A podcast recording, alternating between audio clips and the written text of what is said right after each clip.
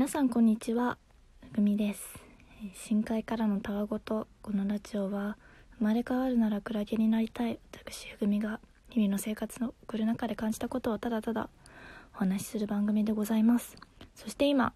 12月27日から1月5日までの毎日配信企画年末年始マラソンに参加しております。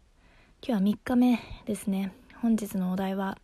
来年こそはやりたいことということでそうですね。来年こそやりたいことは体を動かすことですかね、まあ、あの私普段お仕事営業していてあの飛び込み営業とかもするんでね毎日結構街を練り歩くんですよ。だからインドアで引きこもってた大学時代よりも圧倒的に体は動かしてるんですけどあのきちんとね本格的に運動する習慣をつけようと思ってまあそれこそお仕事、まあ、今でも毎日大変なんですけど入社したての頃は本当に慣れなくて なんでコミュ障なのに私営業なんだろうってやりたくないなってすごいストレス溜まっててあのー、平日のお仕事で全て HP をね消費しちゃうので家帰ってきてからとかお休みの日とかもうなんか何にもやる気力残ってないただベッドの上でスマホをいじるみたいな 感じだったんですけど、まあ、最近はねちょっとだけ仕事にも慣れてきて、まあ、外に出たりする余力がね湧いてきたんで、まあ、これを機にね是非運動したいなと思いましてねインドアでさ普段の生活も極力少ない動作消費電力で過ごしていきたいタイプなんですけどやっぱりたまに運動したりすると体を動かすのって結構ストレス発散になるなって感じてでなんでね今年こそは運動頑張ろうって思ったかっていうと2019年振り返ってみてあの友人にね誘われて5キロマラソンに今年出たんですよ。で私学生の頃持久走体育で一番嫌いだったんであんまり乗り気じゃなかったんですけど、まあ、大会の場所もう家からすごい遠くて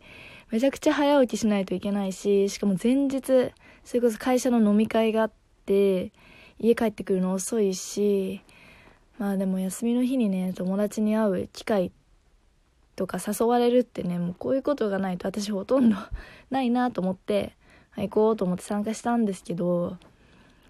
まあきつかった。そう普段から運動する習慣もないから全然そういう運動するウェアみたいなのを持ってなくて あの中学校のジャージで行ったしそうみんななんかできる感じのなんかスパッツみたいな履いてたから私だいぶ浮いてた。そうなんですよ。ライブ T シャツと中学校のジャージのズボンと島村で買った運動用でも何でもないスニーカーで出てたの。マジでちょっとおバカですよね。でね5キロ走ったんですよ。まあしんどかった。もうね膝がもう走り終わった後痛くて痛くて。そうなんか父が学生時代長距離の陸上とかやってたんで家帰ってきて「もう膝痛い普通のスニーカーで走っちゃったからかな」みたいに話してたらいや運動不足じゃんそれみたいな。って言われてそこで初めてああって気づいた。あ靴のせいじゃないみたいな。あ私のせいか。ってなって。そう。で会社の走る先輩とかに聞いてみたら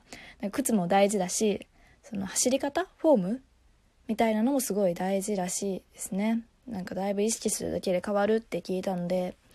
大会の後にちょっとググったりしたんですよね。もう時すでに遅しでしたね。はい。